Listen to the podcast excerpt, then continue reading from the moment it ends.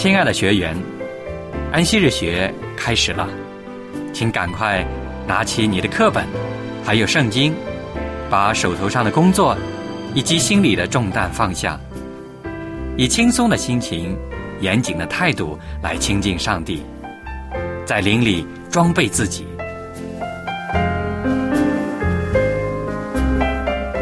快来参加安息日学吧！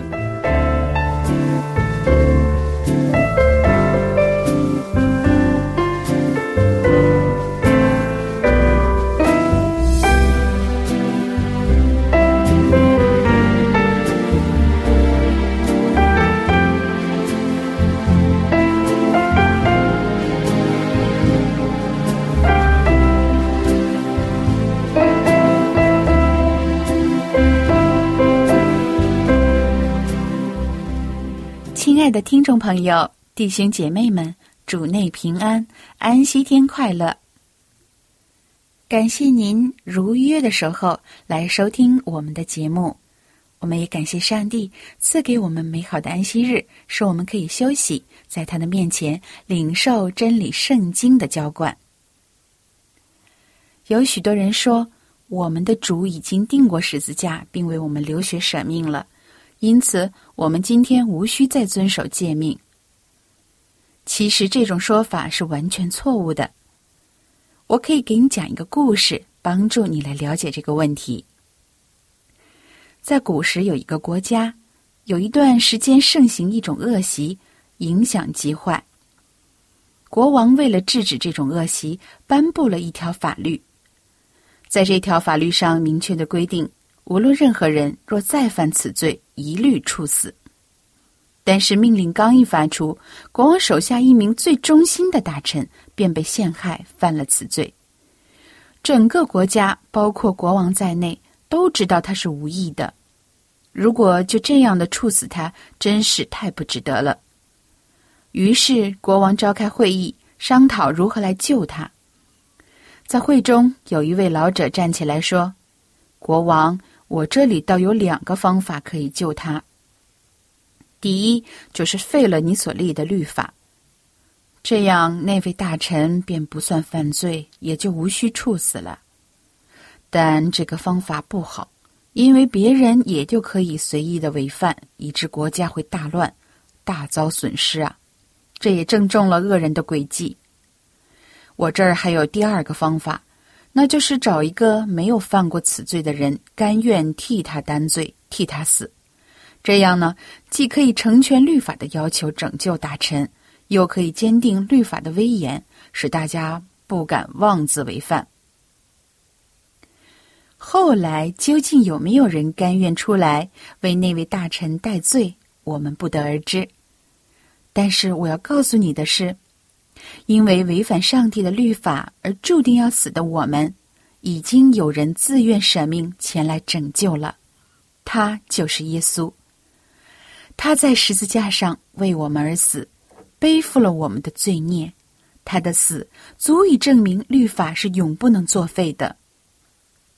因为律法如果真的可以作废的话，那耶稣也就无需借着舍命来拯救我们了。记得耶稣在世时也说：“莫想我来要废掉律法和先知，我来不是要废掉，乃是要成全。我是在告诉你们，就是到天地都废去了，律法的一点一划也不能废去，都要成全。”这句话将作为勇士的明证，显出律法的坚定性，使每位持守诫命的人都有可靠的依据。上帝在西奈山威严的显现时，曾亲口颁布十条诫命。论到这十诫，耶稣曾经说：“所以无论何人废掉这诫命中最小的一条，又教训人这样做，他在天国要称为最小的；但无论何人遵行这诫命，又教训人遵行，他在天国要称为大的。”耶稣还说：“你若要进入永生，就当遵守诫命。”确实，上帝当初在西乃山颁布的十诫是要传给全世界的。以色列人作为上帝特选的子民，有责任将这至尊的律法传遍万国，让人遵行，得以福气与永生。就在十诫的第四条里，上帝一开始便用一种命令的口气吩咐说：“当纪念安息日，守为圣日。”这是前四条有关爱上帝的诫命中唯一一条具有倡导性的诫命。他倡导人要纪念那早在创世之时便已存在的安息日，并要守为圣日。接着，上帝在这条诫命中也讲明了遵守安息日的方法和原因。这条诫命后来也被上帝亲手刻在石板上，与其他九条一样，交给人类遵守。当我们响应主的呼召，遵守安息日时，上帝所应许的喜乐和雅各的产业就会赐给我们。将来到了新天新地，安息日仍要存在，继续作为上帝子民喜乐敬拜的日子。赞美是上帝赐给受造之物，特别是人类最大的恩典。它也是一把直通天堂的钥匙。是人对上帝最美的奉献。在诗篇有这样的记载：“我要歌颂你，并不住声，耶和华我的上帝啊，我要称颂你，直到永远。”下面有请爱德弟兄带领我们同声来赞美、感谢上帝。弟兄姐妹们，安息日快乐！欢迎大家来到安息日学，我是艾德。在我们正式的学习开始之前，我们还是要用赞美的诗歌来提升我们的心灵，跟主亲近。好，请大家打开你的赞美诗，到第二百五十六首，歌颂主恩永不停。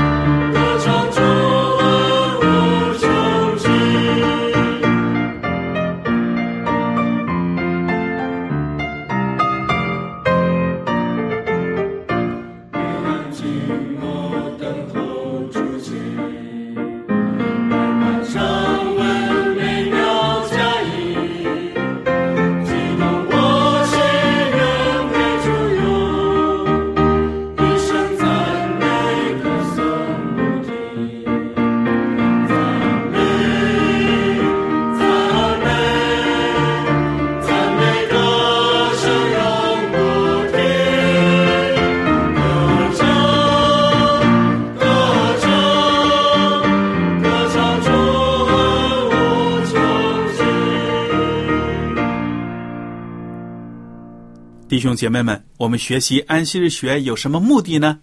其实，我们每天的读经学习都是为了提高我们的灵性，让我们呢在这个属灵的历程上不断的上升前进。好，请大家打开你的赞美诗到第三百四十三首，一起来唱《向高处行》。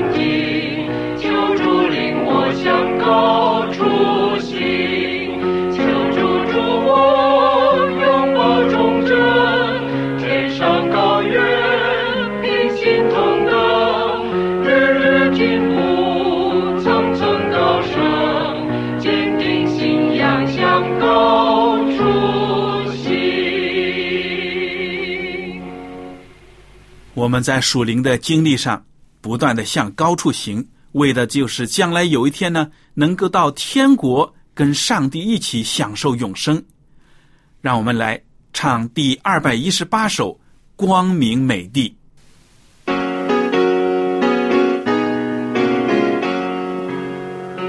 有一滴。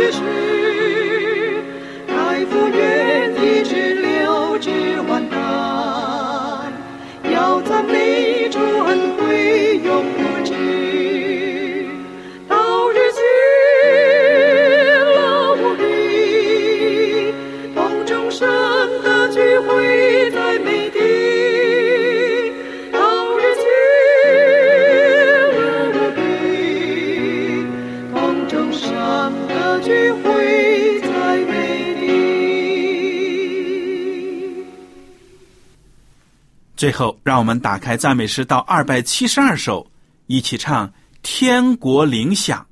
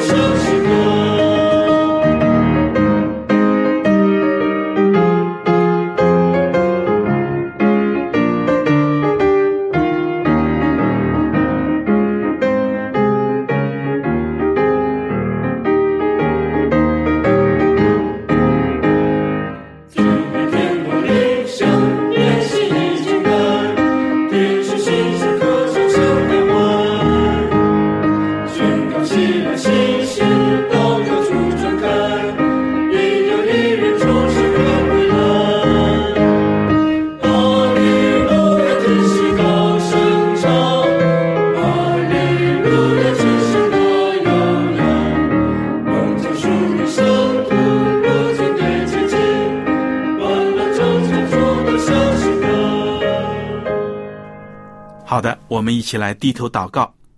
亲爱的天父，我们感谢主，让我们借着这个音乐和赞美，来到了您的跟前。此时此刻，我们祈求您的灵与我们同在，开启我们的心，让我们明白今天所学的道理，而且能够更加的认识您的大爱，与主亲近。这样祷告是奉耶稣基督的名求，阿门。好，感谢爱德弟兄的带领和祷告。下面又要进入我们今天的圣公消息个人见证的环节。今天我们要听这个见证是来自保加利亚，是由四十八岁的罗森奈科夫为我们带来的。他的故事的名字叫做《火车、卡车和安息日》。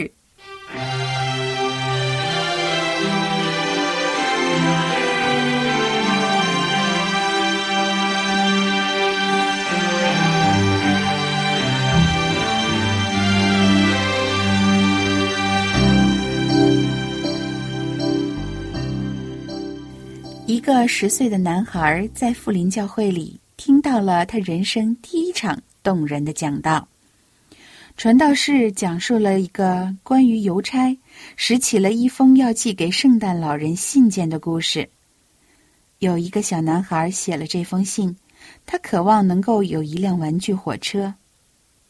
邮差没有孩子，于是决定为这个小男孩实现心愿。不久，这个小男孩很高兴的收到了他所盼望的礼物。年幼的罗森听到了这个故事，也感到很高兴。他希望在自己保加利亚索菲亚的家中也能有一辆玩具火车。这则故事触动了他的心。在下一周安息日的时候，他又到了教堂去聚会。再下一周也是如此。不久。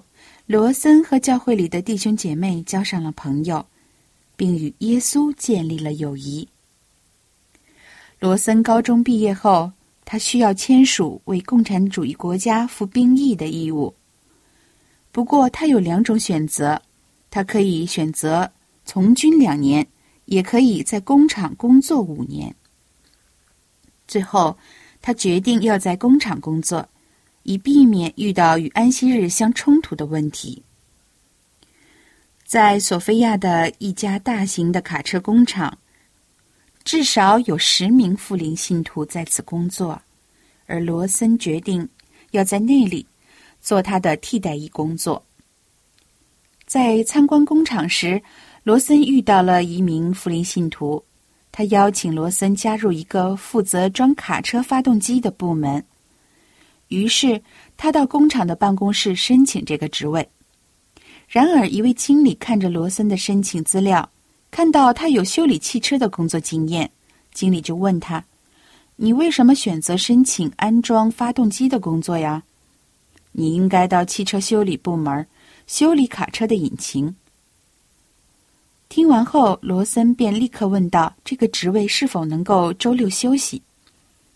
经理说：“是的。”这份工作是从周一到周五。之后，他带罗森到人力资源部门完成书面的资料。然而，当罗森在人力资源部门交资料的时候，有一个经理问他：“你为什么申请维修卡车引擎？你应该要在小型修车厂的引擎店工作。”在小型修车引擎店工作的第一天，罗森得知了有其他六个人在这里工作。在工厂食堂午休时，一个新同事问他：“告诉我们，你认识哪位高层主管？”你说的是什么意思？罗森问他。你肯定是认识某位高层主管才获得了这份工作的。一个同事说。罗森得知，小型引擎店是工厂里最受欢迎的工作场所之一。工厂的数千名员工中有许多人从事困难、肮脏的劳动，但是小型引擎店的汽车马达工作却相对较轻松，而且环境干净。在这个部门工作的所有同事都是因为有认识的高层主管，所以才能有机会在这工作的。罗森意识到，为了要守安息日荣耀上帝。上帝使他获得了一份人们梦寐以求的工作。在食堂的餐桌旁边，一个同志再次的追问了罗森关于这个问题：“谁是你的朋友啊？”他说。罗森指向天空：“我的朋友在天上。”从那天起，在小型引擎店工作的每个人都知道罗森是福林信徒。罗森是一名专业的机修师，当他们工作遇到有问题时，都会来寻求他的帮助。而罗森也是这个部门里唯一的福林信徒。在他接受采访时，罗森说。有许多的富林信徒在这家工厂里工作，但没有一个人在这个部门。显然，上帝需要我在这个地方。现在，四十八岁的罗森不知道是否有任何一位同事透过他的影响而接受了耶稣，但是他确信是上帝引导他在这里工作的。他说：“就像我还是一个小男孩时。”上帝用那玩具火车的故事触动了我的心弦一样，也许天父希望我在汽车修理工厂工作，使我也可以触动他人的心。我们慈爱的天父知道如何触动每个人的心灵。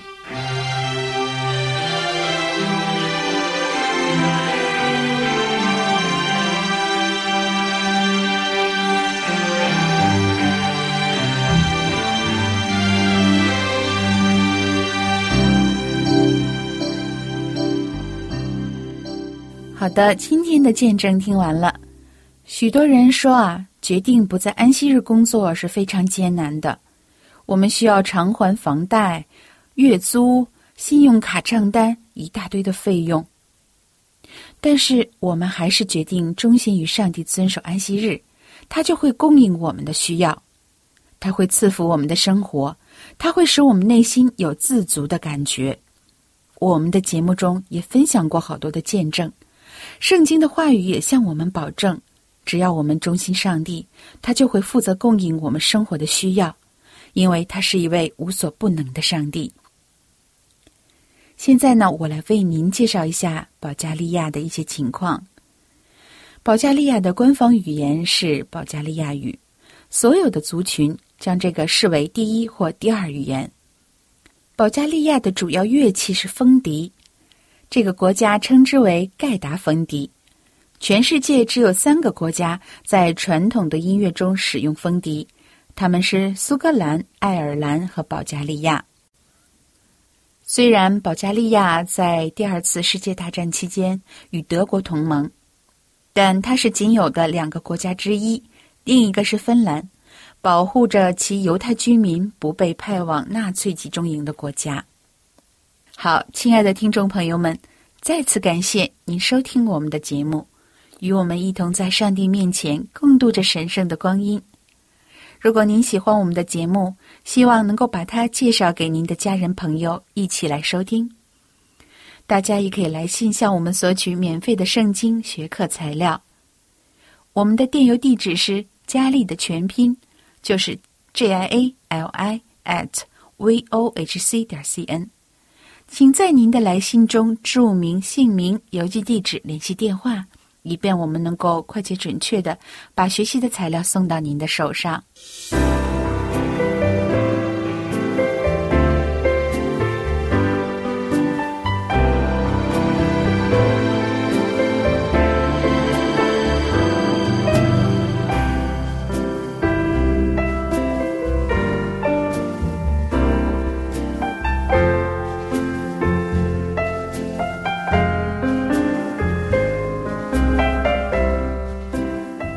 音机前的听众朋友们，您现在可以将收音机调到合适的频率。一会儿我们将一起开始安息日的学科学习，欢迎您来参与。我们一会儿再见。